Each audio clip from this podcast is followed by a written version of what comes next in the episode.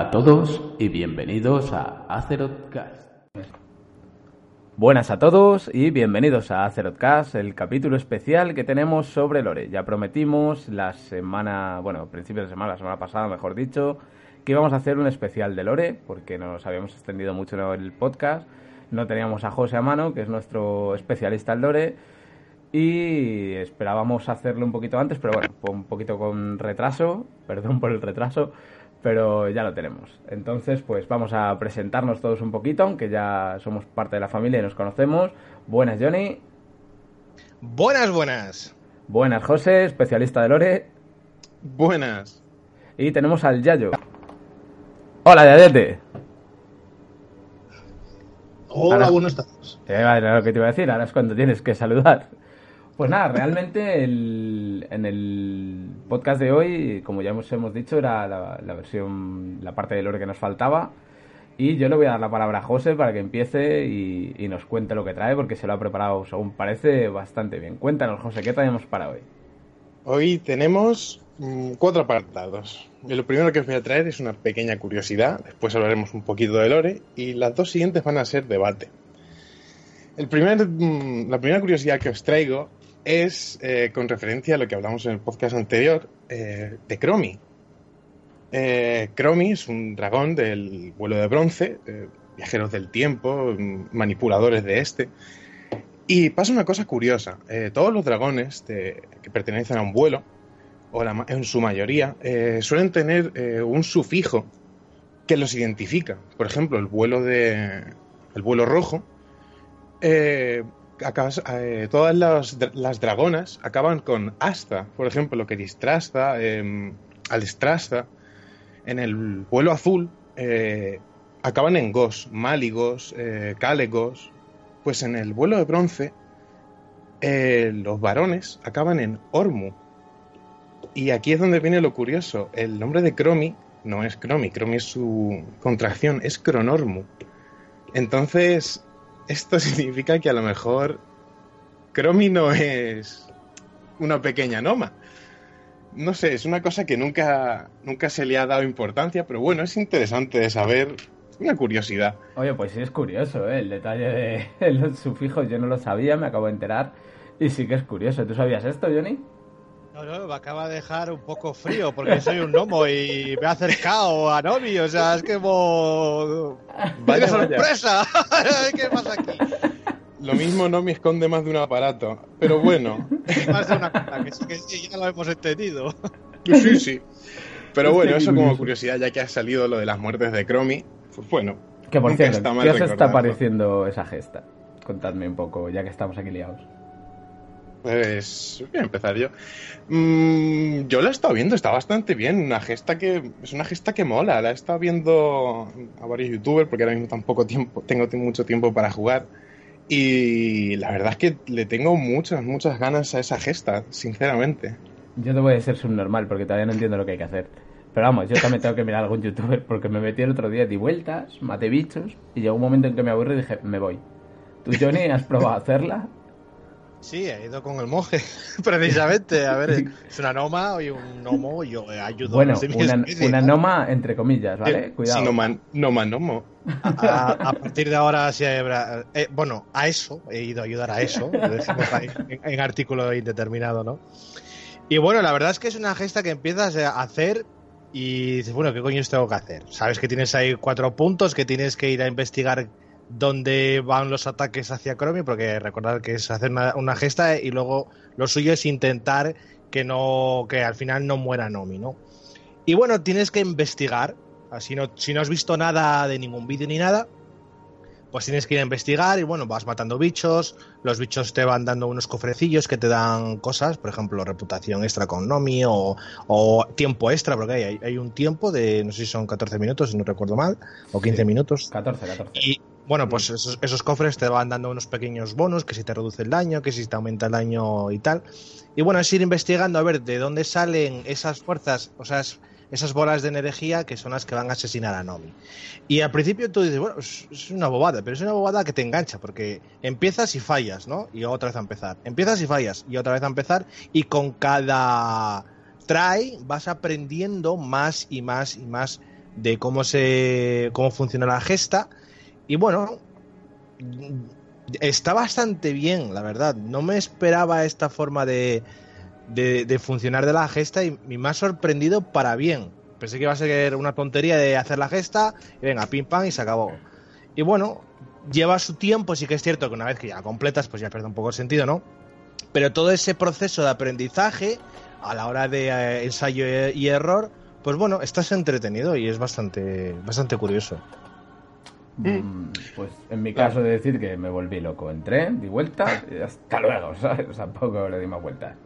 Es quien quieras que no está metiendo mucho contenido de gestas también. Ya teníamos la de los marchitos y ahora esta de Chromie. Pero yo creo que con, esta, con esta va a pasar igual que con la de los marchitos. Yo la de los marchitos al principio cuando entré era un locurón para mí. O sea, era, pero ¿por qué se me mueren ah. estos bichos y por qué salen corriendo cada rato? Que los mate alguien, por favor, quiero irme de aquí. Y luego si le coges el truco, le pillas el vicio, porque eso era un vicio, bajar y reventarlo todo y ahora reviento por aquí y entro por allí, entro por allá. Y yo creo que con esto va a pasar igual. No nos descentremos. Vamos a lo que vamos, que se nos va de las manos. Continuamos. Siguiente punto del lore, José. Pues hoy os traigo eh, una sección de lore que es bastante interesante y mm. eh, es va a ser un poco una pena porque es un lore que va a cambiar de aquí a poquito. Entonces, eh, bueno, ya que estamos, vamos a repasarlo y, y vamos a ver los futuros cambios que va a tener. Hablamos sobre los guardianes de Tirisfal. Eh, los guardianes de Tirisfal eh, fue, bueno, y sigue siendo, una orden que se creó por el Kirin Tor a raíz de la primera invasión a Dalaran eh, por parte de la Legión. Y esta invasión no la llevó, la llevó a cabo un demonio que conocemos casi todos, que se llama Kazranatir. ¿Os suena? Eh, no. No suena, no suena. No, no, explico, explico. Kazranatir sale eh, sobre todo en la sede de clase de los magos. ¿Tenéis algún mago? No, yo no tengo ningún. Bueno, sí tengo mago, pero no lo juego mucho, entonces. sí, yo también tengo alguno, pero creo que lo tengo a nivel 85, no digo más. No os preocupéis que yo estoy aquí para explicaros. Ahí está, ahí está. pues Kazanatir lleva dando por saco desde la guerra de los ancestros.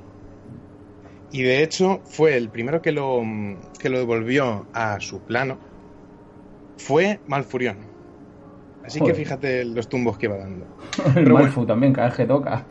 Pero dices, dices que ese demonio está en la sede de clase de los magos ahora. Ese demonio, ese demonio ahora mismo está atrapado al lado de Meril Tormentaville en la sede de los magos. Que ah. el de estar atrapado ahí viene con la sede de clase. Hostia, no conocía yo esa información. Vale, bien, bien. Madre mía. continúa, continúa, queremos más. Venga. Eh, lo primero voy a poner un poquito de mm, un poquito, os voy a exponer un poquito de lore de los guardianes. Eh, como ya os he dicho, vienen de la primera invasión a Dalaran, que fue orquestada por, por nuestro amigo Kazranati. Eh, cuando el concilio de, de, Dalaran se dio cuenta de que necesitaban algo para parar a los, demonios, eh, se decidió crear a los guardianes. esta fuerza es una fuerza secreta, es decir, no es como por ejemplo los guardianes, el ejército de la luz, que es algo que todo el mundo así entre comillas sabe o esta fue una, mm, unas fuerzas secretas contra la Legión. Eh, el concilio eh, llegó a un, a un, pacto en el que cogerían todo el poder, se lo dejarían a una persona temporalmente y mientras esa persona estaría anclada al, al concilio, esta persona tendría un poder abismal. El, eh, por este entonces no se llamaba guardián, se, eh, se llamaba Spearhead, así dicho en ah, español. Buen, buen inglés ahí, sí, sí. Buen inglés. la cabeza de la lanza, así traducido un poco, un poco a lo propio. Y tenía una pega, que es que, aunque se podía poner cualquiera, em, tenías que estar cerca de las personas que te estaban pasando el poder. Por lo que esto le quitaba bastante rango de efecto al, Y una medida de control. Y una medida de control.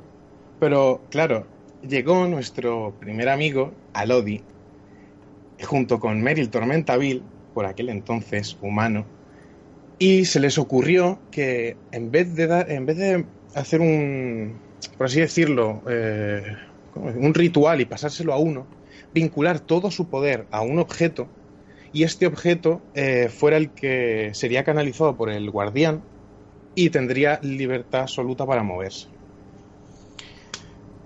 Entonces, fantástico, ya tendríamos lo que serían los guardianes, eh, ya tendrían todo el poder de moverse y la primera persona a la que se le dio el cargo fue a Alodi.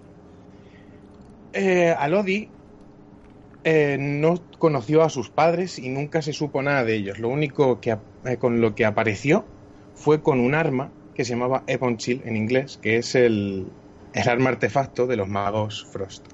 Oh. Esta arma... ¿Ah? Que es curioso, es curioso, perdón. Sí, sí, sí. eh.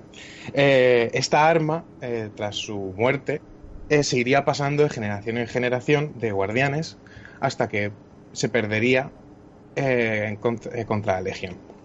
Pero bueno, vamos a hablar un poco más de Alodi. Eh, vamos a ver. Eh, ah, bueno, Alodi. Alodi tiene una cosa curiosa, es que aunque tuvo una amante humana, si habéis seguido la campaña, las campañas y os habéis eh, pipado un poco, estuvo liada con una goblin. ¿Os suena? Con Glutonia. Eh, no, pero mal gusto, coño. Mal gusto, no, gusto. mal gusto- de mal gusto nada. Resulta que esa tal Glutonia que está en el banco de Dalarán, en la sección de la Horda, es un ente astral y puede Anda. cambiar de forma. Anda, guapo. anda. Ahí De has hecho, dejado cuando- blanco. Yo me quedé igual de blanco cuando lo leí por primera vez. Eh, resulta que cuando Alodi conoció a Glutonia era una elfa. Y ahora es una goblin, pues porque sí, porque le apetece y porque quiere. Porque puede. Más que nada Porque porque puede. puede. Sí, sí, literalmente porque puede. Eh, un poco, comentando un poco sobre la personalidad de Alodi, era una persona bastante afable. Trató a sus seguidores como, como si fueran sus propios hijos. Y eh, cuando. mm, Oh, perdón. eh, los trató como hijos y además eh, los trató como amigos cercanos. Eh, es que, ¿cómo decirlo? Era, era el, el amigote de, de toda la vida. Sí, sí, sí. De- y a modo de curiosidad también, cuando Alodi se enfrentó por primera vez a Khazran Atir, eh, este soltó un arma que los caballeros de la muerte de la rama profano conocen bien, que se llama Apocalipsis. Que de hecho es su arma artefacto. Así Bueno. que fíjate si Khazran Atir va a dar por culo. Voy a hacer un inciso y es que mientras, si podéis hacer lo mismo que estoy haciendo yo y escucháis el programa y a la vez que lo vais oyendo, vais buscando información, que es lo que yo estoy haciendo, yo acabo de ver a Glutonia, acabo de ver a Lodi tranquilamente, entonces se hace mucho, mucho, mucho más interesante. Aparte que es muy interesante todo lo que estás contando, se hace mucho más interesante. Así que aprovecho para recomendar que si puede ser, a la vez que lo escucháis, echarle un ojillo, eh, pues por Google vais poniendo los nombres y vais viendo lo que pone y listo. Continúe, perdona, que estoy está muy interesante. Nada, nada, hombre. Bueno, el caso es que, eh, como ya he dicho antes, eh, con la muerte de Alodi, que de hecho eh, nu- nunca he encontrado si su muerte fue natural, fue en contra de la Legión. Yo por lo que voy a presuponer es una muerte natural, porque su espíritu se vinculó a la Forja de los Guardianes, que es el objeto donde, los, eh, donde todo el concilio de, mm, de Dalarán imbuía su poder. Voy a presuponer que es una muerte natural porque si estaba peleándose con la Legión, ¿cómo van a traer el espíritu de este señor al, a la Forja de los Guardianes? Sí. Pero bueno, el bastón a su muerte pasó al siguiente guardián hasta que se perdería. Y aquí voy a hacer un apunte. En los guardianes de Tirisfal eh, hay un problema muy serio. Eh, hay 20.000 historias sobre los guardianes, hay algunas que son canónicas, como, eh, como las que vamos a ver después, y otras que no. A partir de aquí vienen unos cuantos guardianes que no son canónicos. Yo, por ejemplo, uno que se llama, una, una guardiana que se llama eh, Magna Aranda. No he encontrado prácticamente nada de esta señora, así que me la voy a saltar, pero por lo menos saber que hay más guardianes de los que yo voy a nombrar, ¿vale? Ahora vamos a pasar con otro guardián que se llama Escabel. El Magus Escabel creo que era. De este señor no hay tampoco mucha información, pero es relevante por lo que os voy a decir ahora. Tenía un seguidor que se llamaba Satiel. Satiel eh, estaba intentando traicionar a, mm, al propio, a su mentor. Y Sargera se dio cuenta de esto y dijo, yo te ayudo. Y le dio un arma. Esta arma se llamaba Ultalesh, puede ser. No sé muy bien cómo se dice porque mi inglés es de nivel bajo. Es- esa, esa arma es de los Esa- brujos, puede ser. Exacto, esa arma es la de los brujos. Afli. Es una guadaña. Hostia, pero ¿cómo Esta arma- esto, no? Esta arma es muy interesante porque si vosotros os ponéis a pensar, o esto seguramente alguien lo pensó en su momento, es ¿por qué el Valle de la Muerte, de que está en los reinos del Este, se llama Valle de la Muerte y es así, rodeado de, tanto, de tantas tierras vivas, ¿no? Pues es por esta arma. Cuando Escabel se dio cuenta de que Satiel estaba trabajando para la Legión, fue a detenerlo. Eh, Satiel cogió Ulzaes, lo alzó, creó un hechizo de absorber vida masivo y absorbió toda la vida que había en el que hoy se conoce como el Valle de la Muerte. Cuando José nos comenta sobre el Valle de la Muerte, eh, realmente lo que quiere decir es el paso de la muerte. Es comprensible dónde es, porque nos explica de Carazán y demás. Entonces, aunque hago la aclaración, es perfectamente comprensible que es en el paso de la muerte. Es por eso que aparece tan tétrico y tan oscuro. Anda. Paseito que me voy a dar luego para verlo, ¿sabes? Mm. Eh, Escabel cuando acabó con, con Satiel, eh, dándose cuenta del poder de esta arma, simplemente la escondió. Y a partir de ahí ya seguiría un poco la historia que, sí- que ha aparecido en Legión con el brujo de eh, Aflicción. Perdón. Bueno, el caso es que este señor, pues, como todo buen señor, le llega su hora y tiene que escoger entre cinco discípulos. Como Eh, le saliera antojo como el, como el Sí, otro. básicamente. Como al otro le salió el antojo y escogió. Pero este escogió entre cinco, bueno, escogió entre cinco, que son Falric. Este era el más viejo y el más sabio.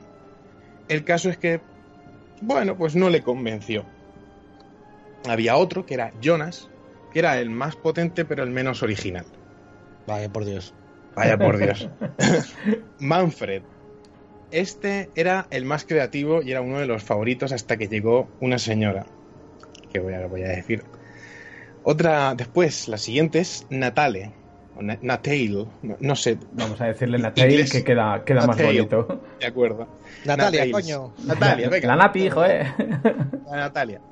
Eh, Natale, escrito en, en inglés, em, no se dedicó a pelear contra los demonios, sin- sino contra los no muertos. Entonces, en ese no era el, el rol del guardián, así que no la tuvieron en cuenta. Y luego una señora que no tiene pinta de ser importante, que se llamaba Aewin. ¿A que no? Eh, yo es que estoy leyendo a la vez, entonces yo no voy a hacer spoilers, pero... No vas a hacer spoilers. No voy a hacer spoilers. Pues Ah, Aewin Aewin eh, no, no es nada importante en la historia Ah. de WoW. Nada, nada, nada. Nada, nada importante. Pues sí, señores, Aewin es un... De hecho, es mi personaje favorito de World of Warcraft. Y sí, es tremendamente importante. Aewin, y aquí eh, vendría un poco enfrentamiento con el lore no canónico. En teoría es la única guardiana que ha habido. Pero claro, ya hemos dicho que, por ejemplo, había, hay historias no canónicas sobre Aranda. Entonces, realmente esto es un dato que, bueno, pues depende a quién le preguntes, a decir que sí o que no. La historia de Aewin, pues eh, empezó como discípula de, de, su, de su anterior maestro, del guardián de su época, que vamos a decir que es Escabel. Y en, esta a Aewin estaba bastante oprimida por todos los eh, seguidores que tenía Aewin. Perdón, Aewin, no, Satiel, no, Escabel, me lío ya. Nada, pero Eh, digamos que como era la única mujer, pues digamos que todo el mundo le echaba, le echaba, bueno, la única mujer junto con Natalia, entonces le echaban un poco así de lado. Entonces esta mujer cogió y dio un golpe en la mesa y dijo, pues no quiero. Y se puso a investigar sobre un elfo, eh, un elfo de la noche, un caldorey, que se llamaba Meitre. Meitre eh, fue un superviviente de los Altonato eh, de la Guerra de los Ancestros. Eh, y era el portador de un bastón que se llama Alunez. Mm, Alunez es el bastón de los magos arcano, por si no lo sabéis. Bueno, esta señora, Aewin, se puso a investigar sobre Alunez y tal, llegando a superar con creces a todos los discípulos de Escabel y quedándose con el puesto de guardiana. Aewin tiene un lore un poquito complicado, por lo que hemos hablado del lore no canónico. Sé que estoy muy pesado con el lore no canónico, pero es que es una pena porque hay cosas que de repente van a empezar a chirriar mucho. Pero bueno, continúo con la historia. Em, cuando ya ascendió a guardiana, eh, se le encargó eh, ir a cazar unos demonios a Rasganorte. En principio no iba a ser algo mm, me iba a ser pues otra, otro, otro día más en el rol de guardián. Sin embargo, estos demonios eh, estaban, voy a decirlo así suavemente, fastidiando a los dragones, eh, a dragones aspecto y se dieron cuenta el por qué. Era porque los ritual que estaban llevando a cabo los demonios era para invocar a nada más y nada menos que a Sargeras. Claro. Eh, los dragones aspecto, en cuanto se enteraron de esto, obviamente fueron a ayudar a Aewin. Y en, este, en esta batalla eh, hay una curiosidad, que es Aewin hasta en ese momento llevaba a Alune. Era un bastón que, si jugáis Mago Arcano, sabréis que es un bastón que no se calla ni debajo del agua. Es un bastón que te da la tabarra con que mates a todo el mundo. y te pongas por encima de ellos. Es como eh, nuestra montura, Johnny. Otra cansina, macho. Sí, sí, sí. Blizzard, Blizzard, le ha dado por tener objetos que, llevas encima que sí, sí, que te comen constantemente la oreja. Sí. y, son, y era un cansineo. Bueno, bueno. En esta pelea, eh, un dato importante sobre Alunez es que cuando, cuando se enfrentaron los dragones aspecto y Aewin contra Sergeras y lo que tenía ahí de la Legión montado, Alunez dejó de obedecerle pero así, porque sí. Me fue a dar el golpe de gracia y lunes dijo no. Y se cayó. Entonces cogió, invocó al bastón conocido como Aties, que ese quizá os suene más. Quizá. Sí, ese es más famoso, es el famoso, bastón de Medivh, sí. Claro. Invocó el bastón de Aties y junto con ese bastón le dio el golpe de gracia a lo que se creía que era Sargeras y nada, problema resuelto, ¿no? Para pues casa, que ya hemos acabado, ¿no? Pues no. El problema fue que Sargeras, primero todo esto, eh, cogió su alma, una parte de su alma, y la movió hacia Aewin. Y digamos que estaría ahí dándole por saco durante un buen tiempo. Cuando volvió mm, a, a Dalarán, eh, se encontró pues que, bueno, lo típico, oh, has ganado, qué bien, no sé qué. El problema es que Sargeras ya empezó a carcomerle un poco la mente y lo primero que le dijo es, ¿por qué tienes que rendirle tu pleitesía a ellos cuando eres tú la que ha acabado con el, con el mal supremo?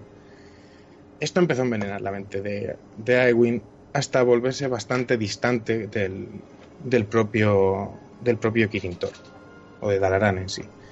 Se negó a devolver sus poderes de guardiana a la Forja del Guardián y se aisló por completo de ellos buscó un refugio y se. No, no, no se iba a decir se encontró, no, no se encontró y creó lo que hoy conocemos como Karazhan. Y no lo creó aleatoriamente, lo creó en un punto en el que todas las líneas ley que se conocían coincidían. Entonces, claro, ya le tenemos puesta ahí una, una guarida a nuestra amiga. El problema es que cuando, eh, cuando el Kirin Tor se dio cuenta de que Aewin había desaparecido, y junto con los poderes del guardián, eh, lo primero que hizo fue crear un cuerpo eh, que en principio tendría que cumplir eh, los mismos roles que el guardián, pero tenía otra misión secreta que era encontrar a Aewin y traerla, porque tenía algo bastante importante. Este nuevo cuerpo se llamaba la Guardia de Tirisgarde, y este quizá a los magos, a los que os estéis oyendo que tengáis un mago, os suene más porque es del que vosotros, el, mago que os tenéis creado, es el líder actualmente. Entonces, bueno. Eh, siguiendo un poco con la historia, Aewin. Eh, eh, hay que explicarlo. Se dedicó a viajar un poco. Y. un poco. Y fue a la ciudad de Suramar, que fue donde. donde enterró, bueno, donde ocultó el cuerpo del derrotado Sargeras.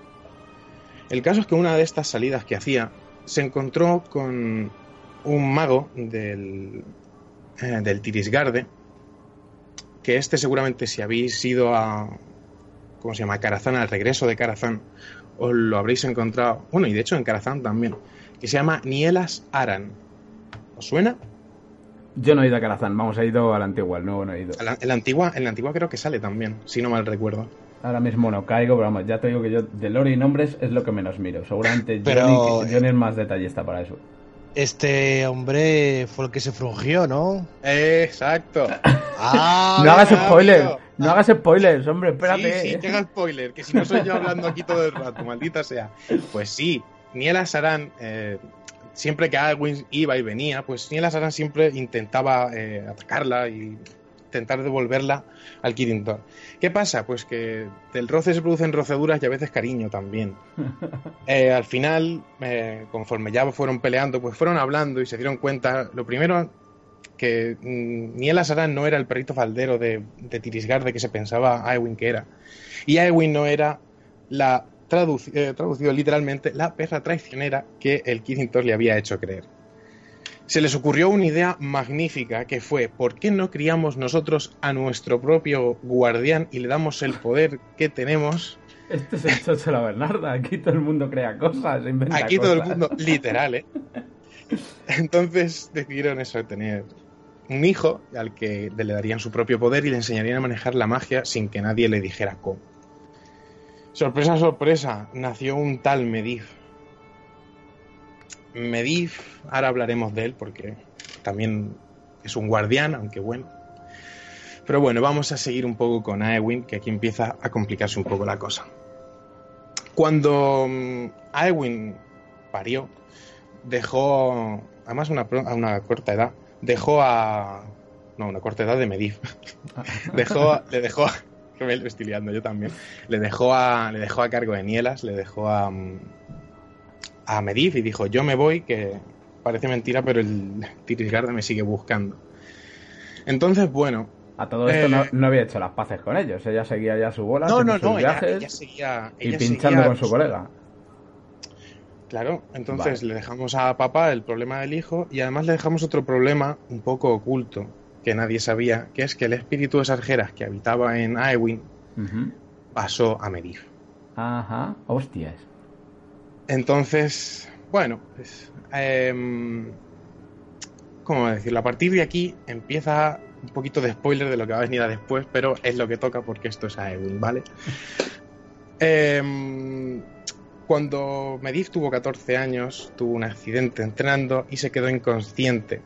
Este hecho preocupó, de hecho, preocupó un poco a, a pero tampoco fue en plan de, ah, pues qué bien, mi hijo está en coma, adelante. Y mi marido está muerto, pues qué bien. El caso es que pasó el tiempo, pasaron, aquí hay una pequeña disensión que es entre 10 y 20 años, yo voy a decir 10 porque es lo que yo siempre he tenido en mente. Pasaron 10 años y eh, su hijo se despertó y dijo que tenía poder absoluto sobre todos los poderes del guardián y que él era el nuevo guardián. sí, sin más ni más. Así, sin, más ni más. Esto, obviamente, si te lees a los libros y más ahora con Crónicas 2 que va a salir, esto probablemente cambie. Entonces, esto era canónico hasta el 2016, literalmente. Ahora ya, cuando le pueda echar una mano a Crónicas 2, yo me comprometo a venir aquí y, traerme la información. Pero mientras esto es lo que tengo y esto es lo que os ofrezco. Eh, bueno, eh, cuando eh, se despertó, eh, sintió que, que algo no iba bien. Algo no va bien. Maldita frase. Bueno, em, eh, volvió a, a Karazán y se encontró lo que, está, lo que se temía, que era que Sargeras había de alguna manera, que ya no, no sabía, bueno, lo que supuso después, pero bueno, de alguna manera eh, se había apoderado de su hijo. Esta señora le echó unos huevos impresionantes. Dijo, yo no me voy a asustar aquí, duelo, sin camisa, uno para uno. Digo uno para uno porque en verdad Ewin vino a lomos de un dragón que se llama Azuregos. Y empezaron a enfrentarse a Ewin y Medivh. Eh, y Azuregos dijo, yo te ayudaré a Ewin. Y Medivh dijo, fuera bicho. Y duró eso. Literalmente. La ceniza. el bicho, el bicho se fue así, ya está. El bicho, no, el bicho no se fue, el bicho, no. Lo que quedó del bicho. Creo que el bicho está abonando el suelo, no te digo más. Lo que quedó, lo que quedó del bicho lo hemos visto en Karazhan y, en y el regreso a Karazhan, que es un pequeño dragón esquelético, que ese os tiene que sonar a la fuerza, que es una nueva montura ahora, que creo que se llama Pesadilla, ¿verdad? Anda, ahí va la Anda. Qué ahí va la leche. Resulta que todo está unido y todo. que todo tiene sentido, que cada cosa que veo que hay por ahí. Sigue, sigue, sigue, continúa, continúa. Bueno, el duelo siguió entre Aegwin y Medivh. Y el caso es que mm, aparentemente Medivh era más fuerte, pero, pero Aegwin estaba cada vez ganando más y más y más ventaja. En, este, momento en el que Medivh veía que iba a ser ya derrotado, la teletransportó lejos. y la teletransportó, si no mal recuerdo, a delante del rey Jane. El rey Jane, que era por el que es, bueno, que es el que por aquel entonces estaba gobernando. Y a Ewin le dijo: Oh Dios mío, la que se nos viene encima, eh, Medivh se ha vuelto loco, etc, etc, etc, está siendo controlado. Y bueno, eh, tras un combate entre el rey Jane, Anduin Lothar también estaba por ahí, y Aewin, Medivh fue derrotado y asesinado. Y, oh vaya, spoiler para el siguiente guardián. Y bueno, em, después de ver esto, a Ewin mm, ya no le quedaban más ganas de juntarse con la sociedad. Tenía el marido muerto, el hijo muerto, eh, el Kinitor lo tenía encima todo el rato intentando capturarla, entonces eh, se exilió. Eh, se exilió y fue a parar a un sitio cercano a Trinquete, que de hecho, de hecho está más pegando a lo que hoy es Marjal Revolcafango. Y donde está Teramor, de hecho. Eh, y bueno, ahí digamos que empezó a hacer un hechizo, bueno, más que un hechizo, empezó a canalizar su energía hacia unos eh, cristalitos y esos cristalitos le ayudarían a traer de vuelta a su hijo. ¿Os acordáis que en Warcraft 3 Medivh aparece como una persona buena y aparece en forma de fantasma? Pues es gracias a Ewin.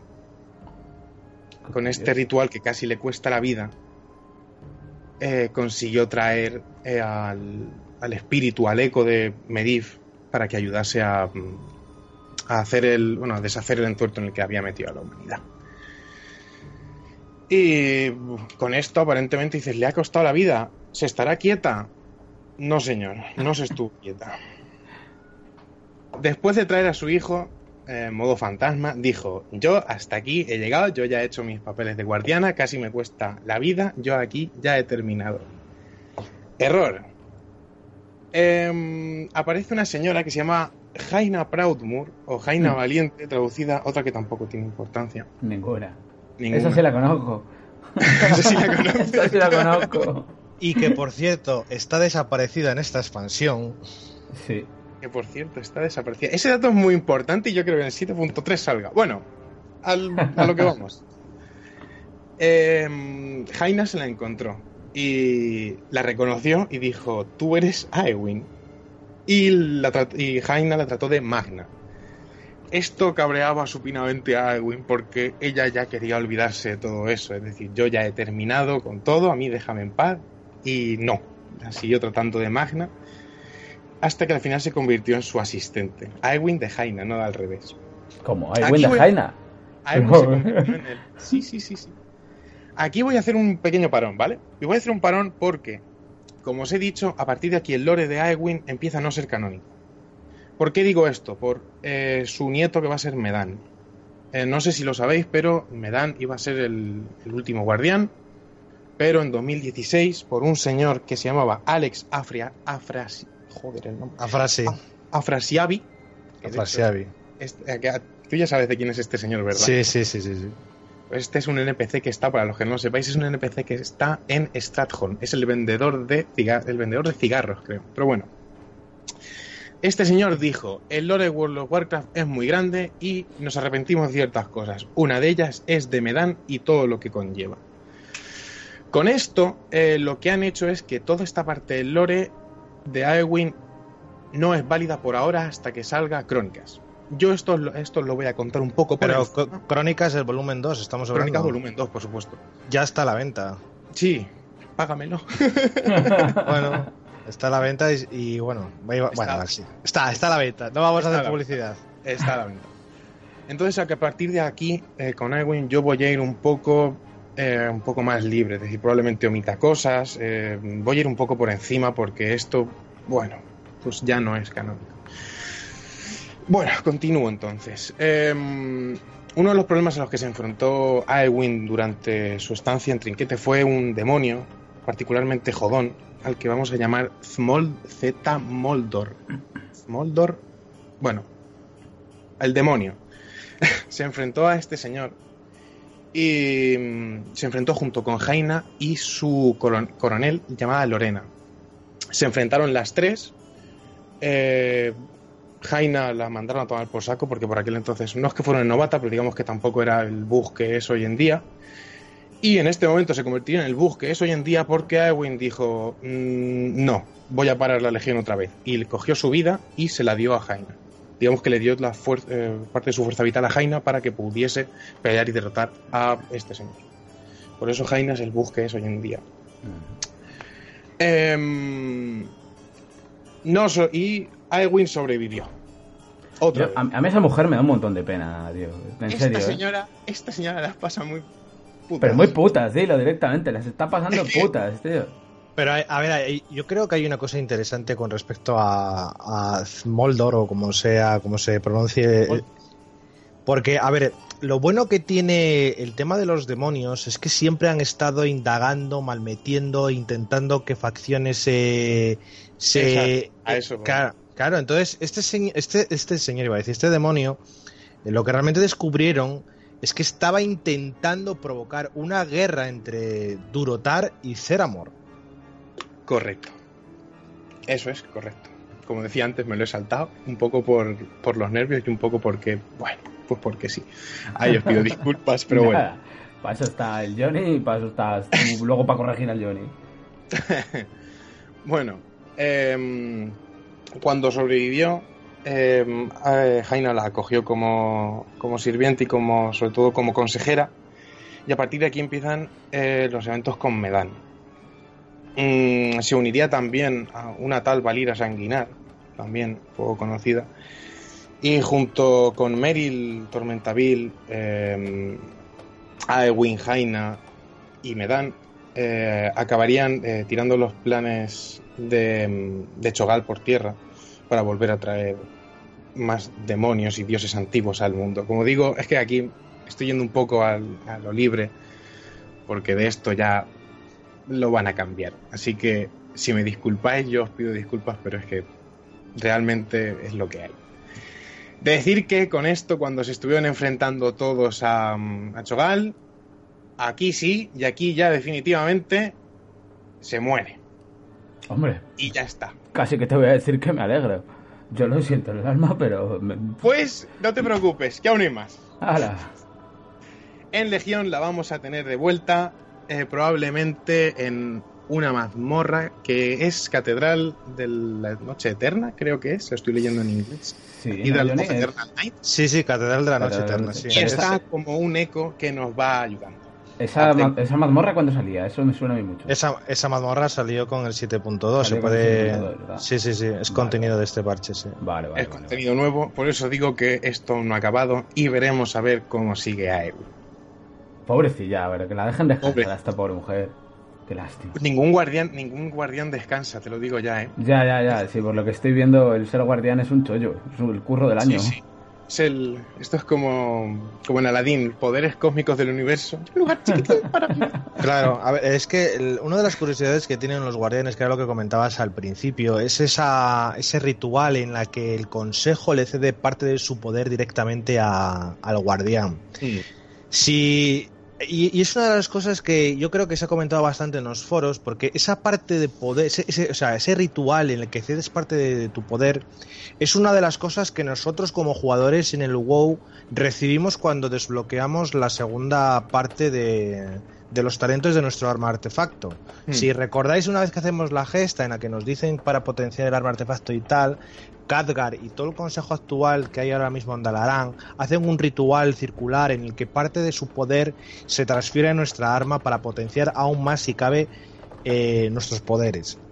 Entonces, claro, hay un, un, un, hay un como un pequeño conflicto de decir, vamos a ver, no deja de ser eh, mmm, igual, o sea, un ritual simul, sim, similar de cuando se construía o se formaba o se seleccionaba a un, a un guardián.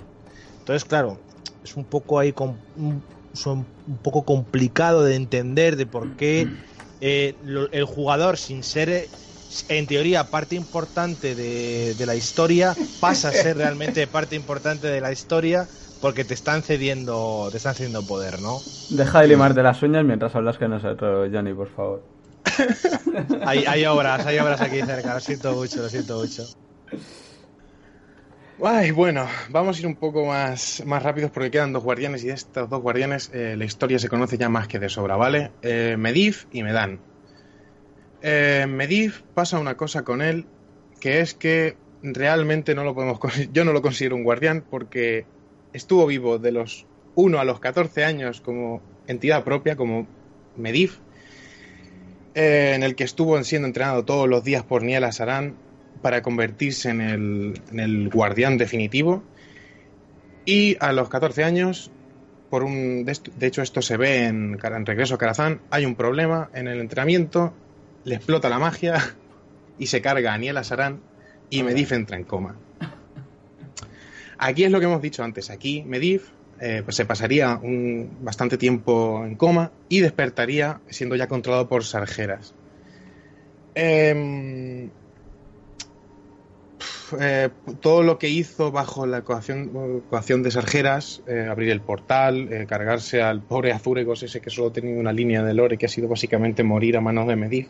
Esta parte, Pues- esta parte, es que la, la parte de Medivh, eh, yo creo que sí que es importante, sobre todo para la gente que ha visto, sobre todo para la gente que ha visto la película Es que eso, eso iba a ir ahora y al que, final.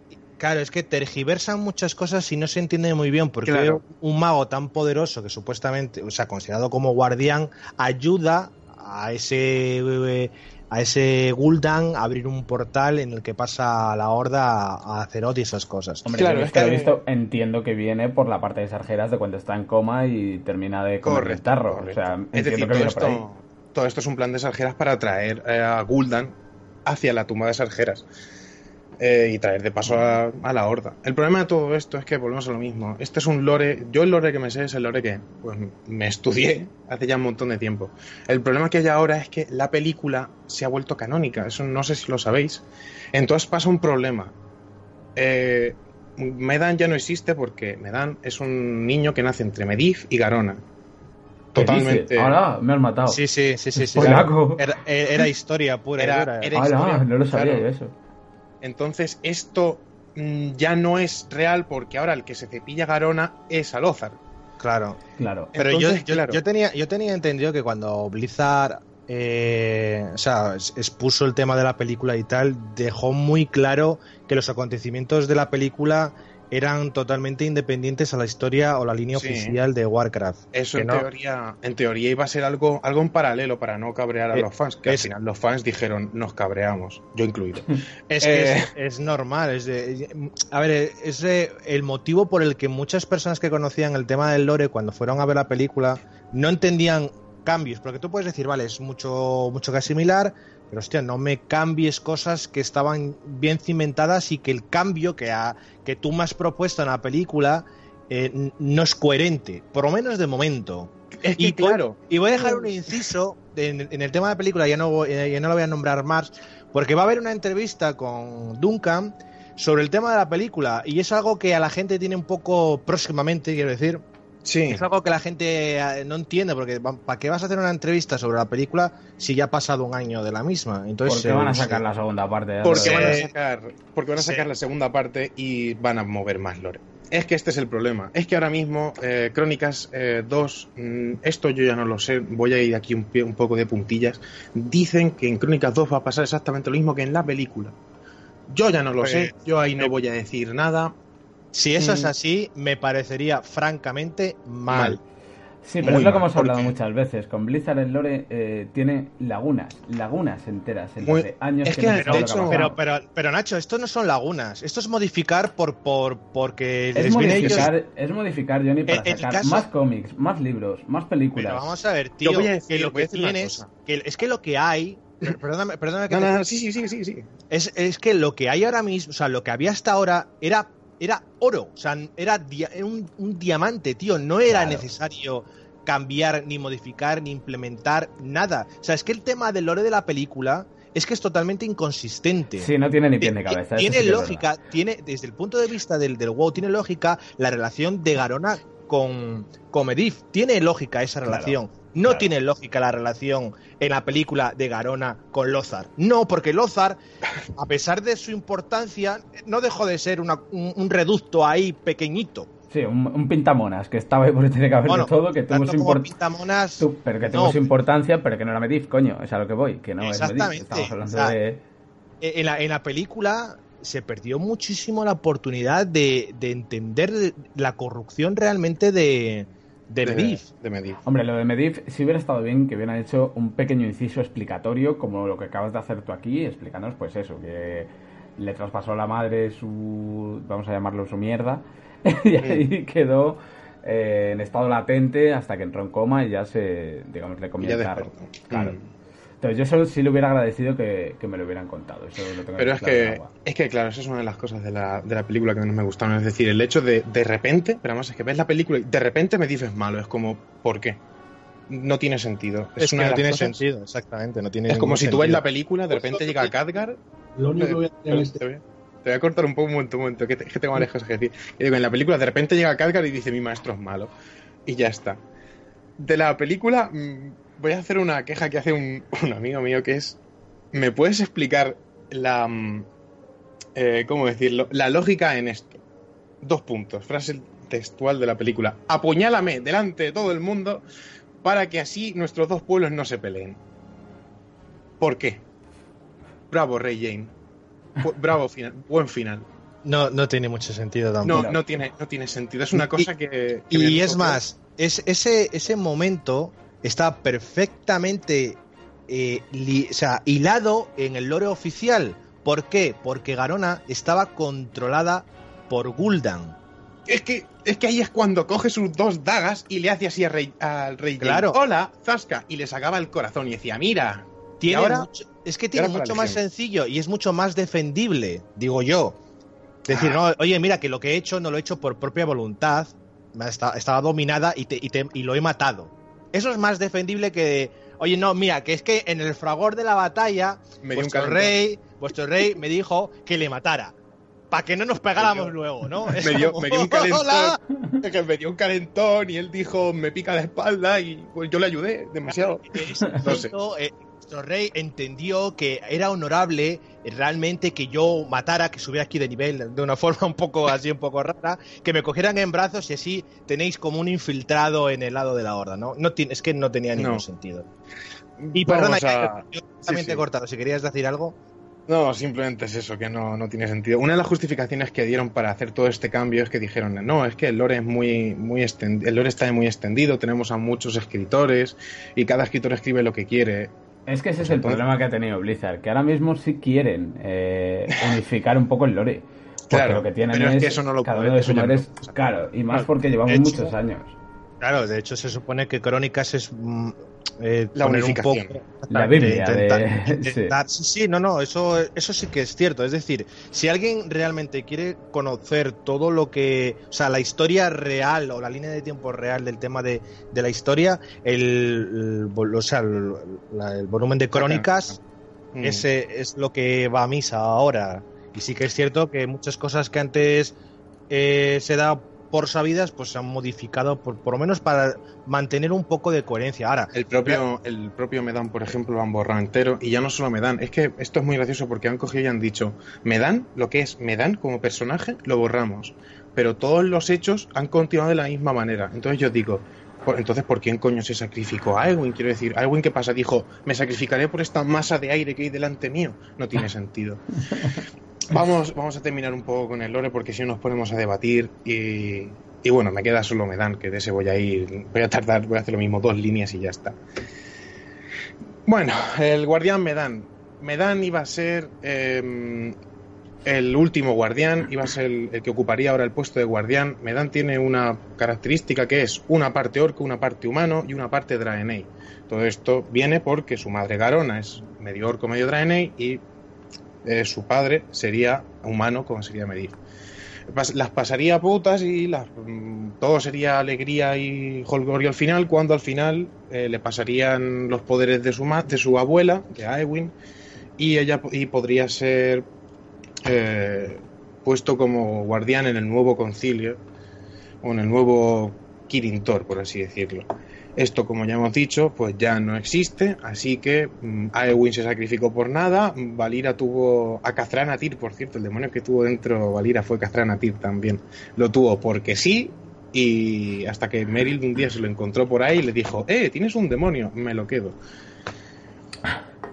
Literal. Los con todos. con todos. Y esto es más o menos un poco reducido al final lo que hay ahora mismo con los guardianes y cuando venga lo nuevo y yo tenga acceso a lo nuevo, pues estaré encantado de venir y contároslo con más detalle. Eso Yo- es. Vamos a hacer una especie de, de resumen para que la gente entienda un poquitín también el contexto de la nueva raíz que se va a abrir mañana, miércoles, si no recuerdo mal. Y, y es, el, y, y es el tema de por qué es la tumba de Sargeras. miércoles 21 de junio. Eso es. ¿Por qué, Vale. ¿Por qué se llama la tumba de Sargeras si realmente Sargeras no ha venido nunca? Pues como recopilación de lo que nos ha dicho José, recordar que cuando Aewin se enfrentó a Sargeras, esas cenizas o ese, ese, ese avatar fue encerrado cerca de la vorágine. Recordar que Suramar está cerca de la vorágine y lo enterró dentro de lo que viene siendo ese templo de Lune. Por eso es la tumba de Sargeras. Correcto. Correcto.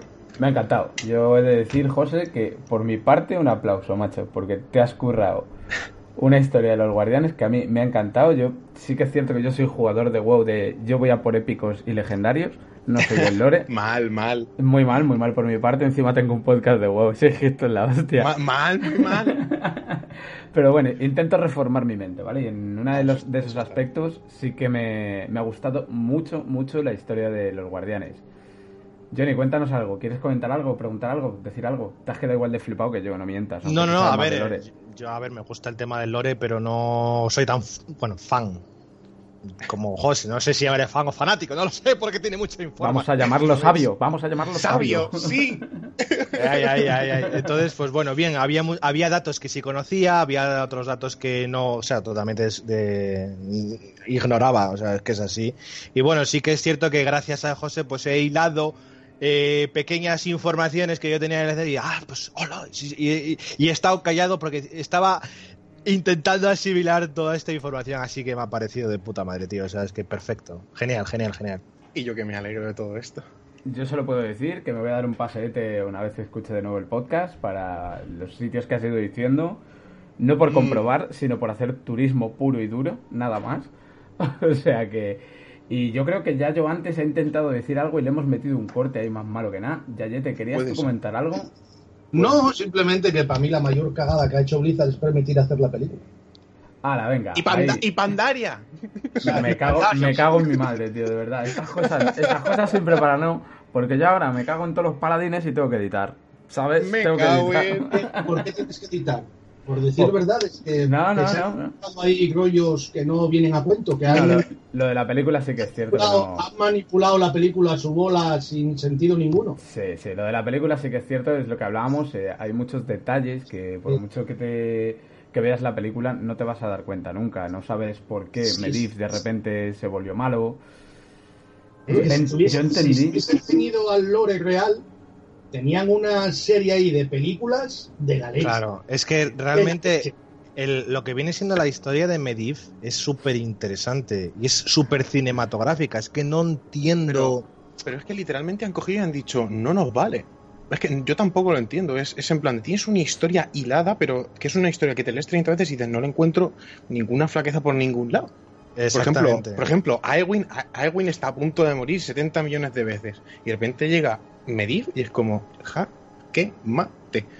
Es como, no, no entiendo. Y las, las tonterías estas de la película, de pequeños detalles, a mí, a mí me, me mataron viendo la película. Sí, sí, sí, es cierto. A ver, eh, eh, el tema de la película es como dos frentes, ¿no? La gente que no tenía ni idea ha visto la, ha visto la película y ha sido un entretenimiento audiovisual y punto. Y luego la gente que conocía o sabía ciertas partes de lore o mucho lore y, y se, y se han quedado con una cara de descompuesta de decir, Dios mío, esto no hay por dónde cogerlo. Independientemente de los efectos Mm. eh, vi- audiovisuales, independientemente Bueno. de la historia, Dalarán volando. ¿sabes? no tiene, no tiene sentido. En ese punto de la historia no tiene sentido. no, tiene, no tiene sentido, pero bueno.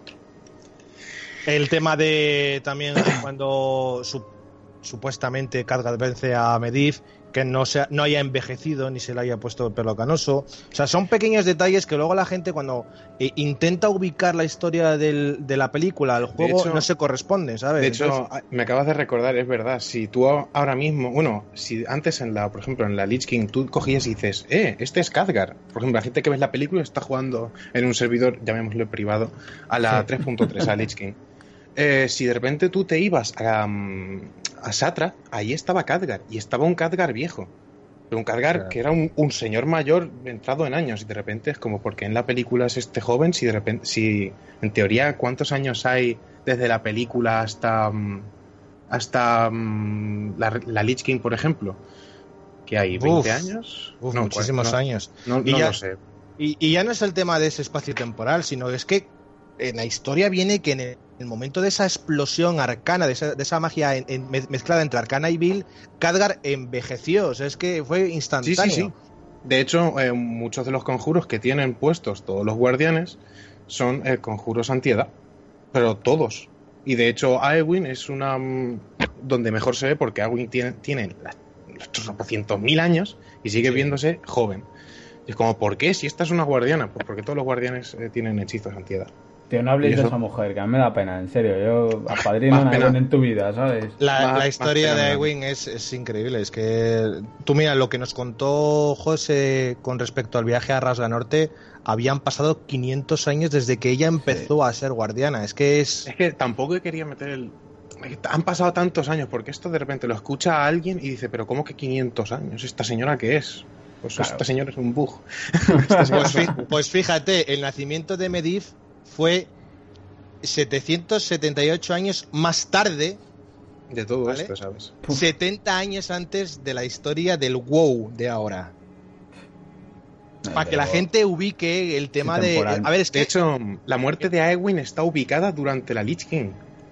Ojo, así claro, que- sí, sí, sí, sí, sí. échale, Y- échale y- cuenta. Y no sé, y no, no sé, que yo sepa en el juego no se trató mucho el tema, este tema. De hecho, mucho o nada, yo creo. Se ha obviado por completo porque no interesa, porque es mucho que explicar.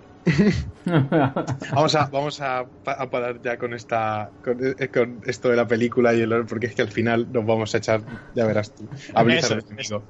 Bueno, teníamos una petición de, de un seguidor de Twitter que nos preguntaba por qué Silvana se voy a cambiar completamente de historia, ¿vale? Que la gente no se asuste. Fin a Nos los preguntaba- guardianes y empezamos a contestar preguntas. Eso es, eso es. Nos, nos preguntaba por qué en el asalto a la costa abrupta eh, Silvanas y la parte de la horda habían abandonado aparentemente, o habían abandonado de forma estrepitosa, cantosa y ruin a nuestro líder de entonces, eh, Varian.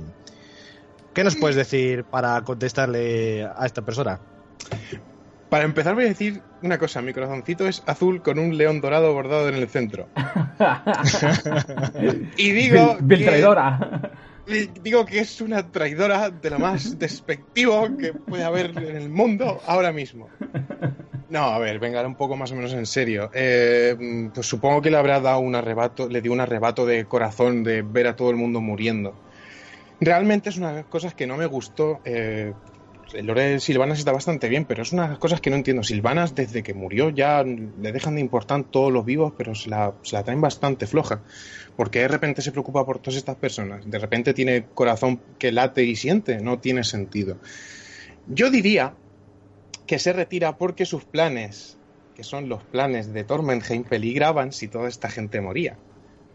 Yo Uy, lo voy a uy, dejar uy. aquí, aquí sí que te puedo meter baza, que esto sí que me lo conozco. Coméntame.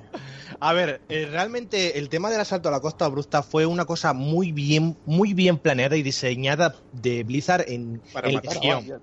No, no, no, no, no, no, no. En, en el tema de, de ver la perspectiva, es que el, el tema de la perspectiva en esta expansión es súper importante. Es, En es el verdad que es podcast- bruto.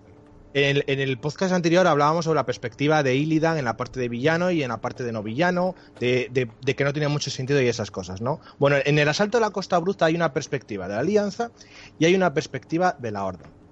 Recordemos que cuando la Alianza salta a la Costa Bruta, eh, bueno, hay una serie de acontecimientos, la Alianza se ve superada por los demonios Y llega un punto en el que Varian, eh, para salvar a los, a los, suyos, se sacrifica, se enfrenta con ese atracador Bill, que recordemos que fue el terror de todos los jugadores en Abarning, y, y, finalmente eh, eh, es abatido o, o, o, herido mortalmente por demonios y, re, y, al final fue Gul'dan quien terminó la faena, ¿no? Y Silvanas llega a un punto en el que dice, venga, ahí, te, ahí os quedáis majos, y es donde nuestro rey Gringris eh, se enfada ahí en modo lobezno y se vengará, ¿no? Y eso es parte de la historia de la campaña de, de Legión de, de, inicio, ¿no? Bueno, ¿por qué Silvanas... Exactamente. ¿Por qué Silvanas abandona a Varian cuando parece que habían tenido una especie de alianza gracias a, a Anduin? Bueno, pues realmente la a, abandona porque también la Horda es superada en número por la, por la Legión. Estaba cayendo Thrall, estaba cayendo el líder de los Tauren, que no siento mucho, no me acuerdo. Baine, se, se llama Baine. Bueno, y también Vol'jin había sido herido eh, fatal, o sea, herido de, de muerte, de y muerte, le dijo y le dijo Vol'jin directamente a Silvanas, cuida de la horda, cuida de por favor, cuida de la horda y no nos dejes morir aquí. Yo he de decir que esta expansión empecé jugándola como horda y la impresión que te da cuando estás jugando esa parte es sencillamente que Vol'jin, jefe de guerra, os recuerdo que sigue siendo, seguía siendo jefe de guerra en ese momento, mm. le da orden a Silvanas de salvar a, a la horda. Eh, para salvar a la horda no te podías quedar ahí. O sea, si te hubieras quedado ahí, hubiéramos muerto absolutamente todos. La impresión que da la alianza es todo lo contrario, obviamente. Realmente, realmente te deja morir. Por parte, por parte de la horda de decir que tiene, tiene todo el sentido del mundo. Es decir, estamos cayendo como chinches, nos viene una oleada aún mayor que la anterior y ya no estamos aguantando, esto es no, retirada. Es que en el momento que Silvanas tomó, o sea, tocó el, el, toque de queda con su cuerno, era porque Vol'jin estaba herido de muerte. Sí. Es que esas hojas envenenadas eh, que atravesaron a Vol'jin fue lo que ella eh, dijo, mira, hasta aquí chicos, no podemos aguantar más. Claro, no podía mandarle un WhatsApp a Varian, oye tío, que nos están masacrando, que nos piramos. no, no, pero gritar retirada si hubiese estado bien, ¿sabes? Pero ya lo toca con el cuerno. Mayor retirada que tirar un toque, un cuerno ahí, pues claro, claro lo que pasa es que en ese, momen, en ese es momento, que... o sea, a la vez que la horda en ese momento estaban, le estaba recibiendo el pulpo, la alianza empezaba a ser superada en número por la legión y era algo que Kringris decía, pero a ver qué coños pasa que es que sin la horda nos machacan. Y ahí fue cuando, claro, esa parte es totalmente transparente para la gente de la Alianza. Y lo único que ven es que Silvanas nos la ha metido doblada, pero es que era inevitable. Era imposible yo, quedarse ahí. O sea, yo por yo lo que vi en la, que... en la, gesta de la horda, era imposible quedarse ahí. Yo voy a decir que cuando jugué, empecé con la alianza, vi el vídeo, mira, cogí un cabreo brutal y dije, no puede, no puede ser. Además es que dije, dije pero ¿cómo puede ser tan hija de... Y dije, a ver, ¿por qué? Y luego ya vi el vídeo y dije, reacción, reacción lógica, huir, porque sí, porque ahí ya no se nos ha perdido nada. Reacción de, de fanático de la Alianza, haber muerto. Sí, y así nos dejabais haceros libre. Pero no, a ver, eh, hablando ya realmente, se tuvieron que retirar porque estaban siendo superados. ¿Que es una jodienda? Sí, pero es que era o nos vamos ahora y volvemos otro día o morimos todos aquí y no volvemos nunca. Efectivamente, luego obviamente Silvanas tenía su intención de intentar pescar alguna Valkyr, porque claro, a ver, el tema de Silvanas, aunque sea una, una líder un poco individualista, también tiene sus motivos, porque recordar que los, los no muertos se alzaban gracias a las Valkyr caídas. Ah. Silvanas, Silvanas necesitaba, o sea, necesita tener Valkyrs para que su, su, su facción no vaya mermando a cada vez que vayan quedándose sin no muertos. Entonces, sí, claro. de hecho, de hecho lo decían, creo que lo decía cuando estaba Garros todavía jefe de guerra, creo que era en Pandaria, creo, no me acuerdo ya, que le decía, estamos utilizando Valkyr porque nosotros no nos podemos reproducir de ninguna manera, eh, así que tenemos que buscarnos las mañas de donde podamos. Exactamente, Garros en ese momento le dijo, mira a ver, ojo, mira a ver qué vas a levantar, porque como se te ocurra tocar a alguien de la horda, eh, vas a tener problemas. Y Silvanas, pues le dijo, mira, yo me voy a levantar aquí me dé la gana, ¿sabes? Mm, básicamente.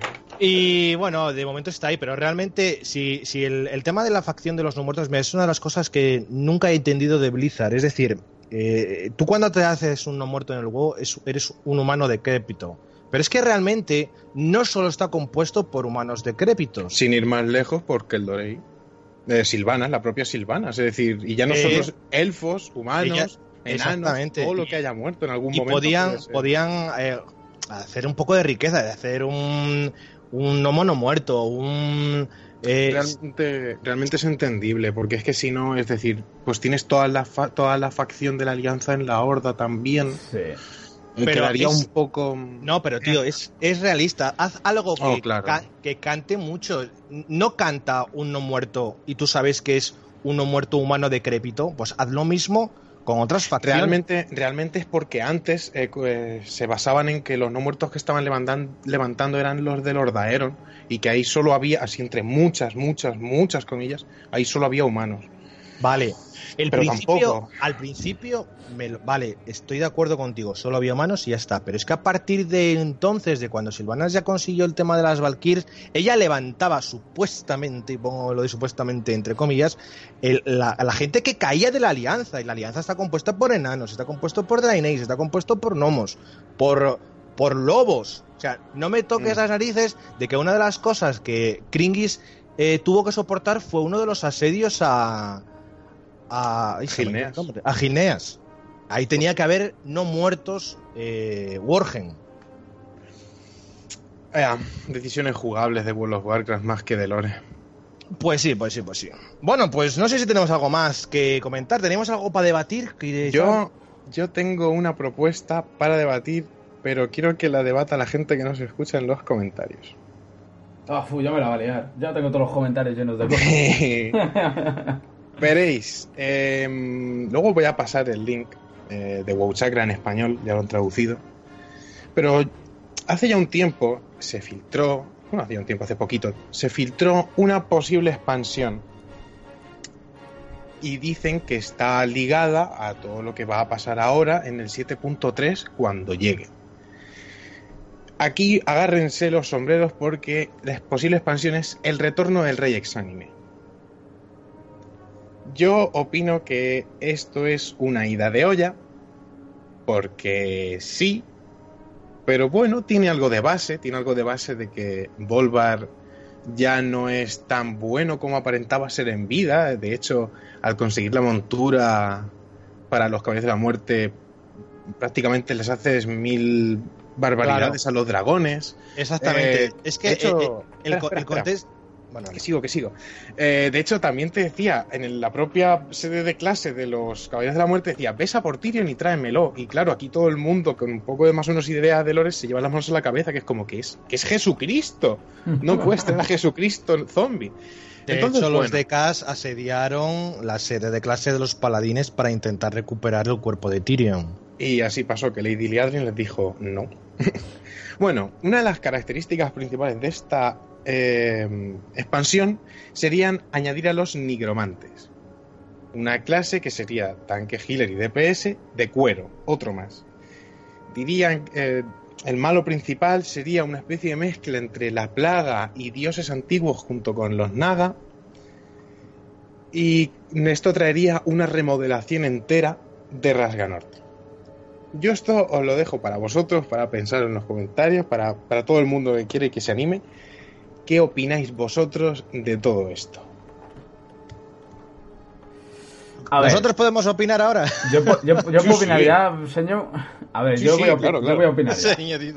Yo voy a opinar ya, ¿vale? Mi opinión os la voy. Porque esto la, la gente no lo ve, pero vosotros sí lo vais a ver. Y opino, sencilla y llanamente, que esta expansión es de Hearthstone. No tiene nada que ver con Warcraft. Ya está. Ya lo he dicho. Yo digo, yo digo todo lo que va diciendo la gente por ahí. Yo digo que, ¿y si esto en verdad es para WoW? ¿Qué, os pe- qué pensáis? Esto es un... ¿Qué pensáis? A ver, yo sinceramente, eh, igual que eh, comentamos en un podcast anterior, el, otro, otro Ah. posible rumor del tema de, de lo de la reina de Azara, el tema de los dioses antiguos y tal, este, este otro rumor que también he sacado de Reddit, es decir, del mismo lugar que se sacó el primer rumor, que ya lo habíamos comentado anteriormente, me parece totalmente cara- un despropósito, o sea, es que no tiene ningún sentido, o sea, absoluta, absolutamente. Blizzard puede intentar haber hecho en Legión recuperar la nostalgia con Illidan. Si vuelve a hacer otra vez lo mismo con Arzas, la ha cagado. Es que sí Porque es una no- cagada. Ahora, Lo- ahora lo que la gente piensa o busca, yo por lo menos creo que es algo nuevo, original otra vez. Exactamente. No puedes siempre andar retomándote con la nostalgia de El la... problema, Es el que problema de todo esto, el problema de todo esto es andarse con la mm, con todo esto de ah, pues mira, Illidan otra vez. El problema es que ya nos la han colado con Legión. El Bueno, problema pero a ver, no es solo eso, puedes- el problema es Draenor y Legión. Es Y Draenor, y Draenor también. Y te digo una cosa, a mí me decían de pequeño, no hay dos sin tres. A ver, yo no creo que esto vaya por aquí, sinceramente. O sea, otra vez volver a Rasga Norte. El tema, el tema que yo había escuchado de, de lo de Volvar, porque claro, a ver, sí que es cierto que el tema, el- la historia de, los Caballeros de la Muerte en Legión con sus armas artefacto tiene muchos conflictos que como que han quedado en segundo plano porque realmente el objetivo es vencer a la Legión. Pero es que los Caballeros de la Muerte en Legión con sus armas artefacto la han liado parda. Pero parda, pardísima. Y el Rey Exánime ordenaba, ordenaba al jugador De hecho- líder de los Caballeros de la Muerte a hacer cosas. De Y hecho, de no, las- era, no eran peticiones, eran te ordeno que lo hagas o me- Exactamente. o me, llevo Archerus entera. Exactamente, era una amenaza. O lo haces o me quedo y asumo el control otra vez de los Caballeros de la Muerte. Era un poco como diciendo, pero ¿qué, pasa, qué está pasando aquí? O sea, sí, que, sí que entiendo que puede haber un trasfondo con Volvar, pero... mm, mm, Yo, yo entiendo que esto ya, obviamente, pues lo mismo es de Hearthstone, lo mismo, ¿no? Yo no voy a decir nada, yo simplemente digo es, ¿y si esto pasa a WoW? ¿Qué opináis? Ya está, es, es simplemente mi pregunta. A ver, muy mal. El tema, el tema del nigromante, o sea, una, un, heal- un healer nigromante, es que no tiene sentido absoluto. O sea, es que no, no, no, Te no cura- lo veo. Te cura pudriéndote. Sí, sí, su- supuestamente lo que hace es robarle vida a los enemigos para dársela a los compañeros como que no, que no me cuadra, o sea, es que no, no lo No, veo. O sea, es- Yo, mira, no solo lo no lo veo por eso, sino porque se, se intentó con el monje que curara pegando. Nada. Se intentó con el sacer disciplina que curara pegando. Que bueno, tienes algo, pero una mierda. Nada. Es algo que Blizzard no consigue sacar por matemáticas, por la razón que sea, no consigue sacar una clase que te cure pegando. Porque o querrás hacer más DPS, o querrás curar más, o no puedes curar y hacer DPS a la vez. Entonces, para empezar, yo solamente por eso lo veo improbable 100%. Y como De segunda hecho- parte, lo que os he dicho, no puedes eh, utilizar Legión para mm, apoyarte en Illidan, que es un referente, no puedes utilizar Draenor para utilizar la Burning Crusade, entre comillas, ¿vale?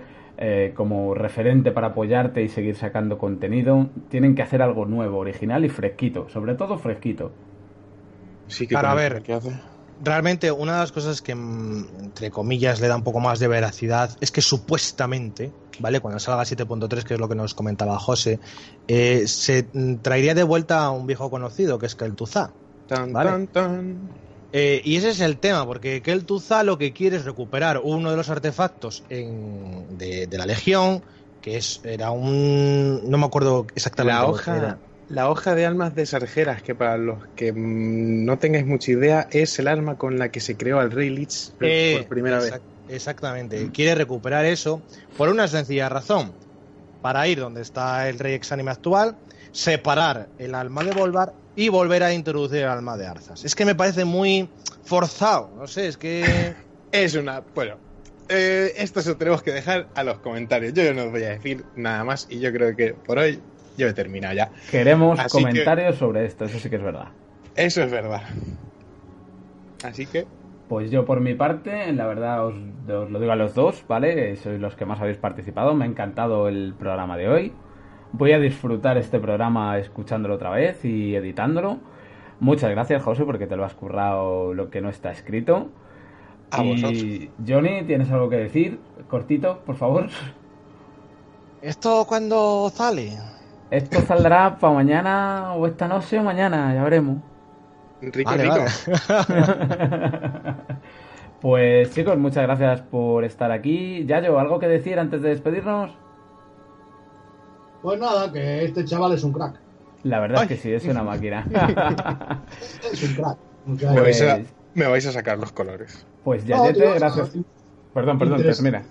Interesantísimo, interesantísimo. Sí, la verdad es que ha sido muy, muy interesante. Pues hasta aquí hemos llegado, llegado, perdón. Gracias, Yayo, por estar aquí. Gracias, Johnny, por haber venido y, y ayudar, como siempre, y estar con nosotros. aquí estamos y próximamente tendremos un podcast ah, hablando sobre noticias y cosas interesantes sobre el WoW. Y gracias, José. Como ves, ya no te dedicamos solo un trocito de la sección, hacemos un podcast contigo, así que gracias por toda la información que nos has aportado. Ah, gracias a vosotros. Y nos vemos en el siguiente podcast.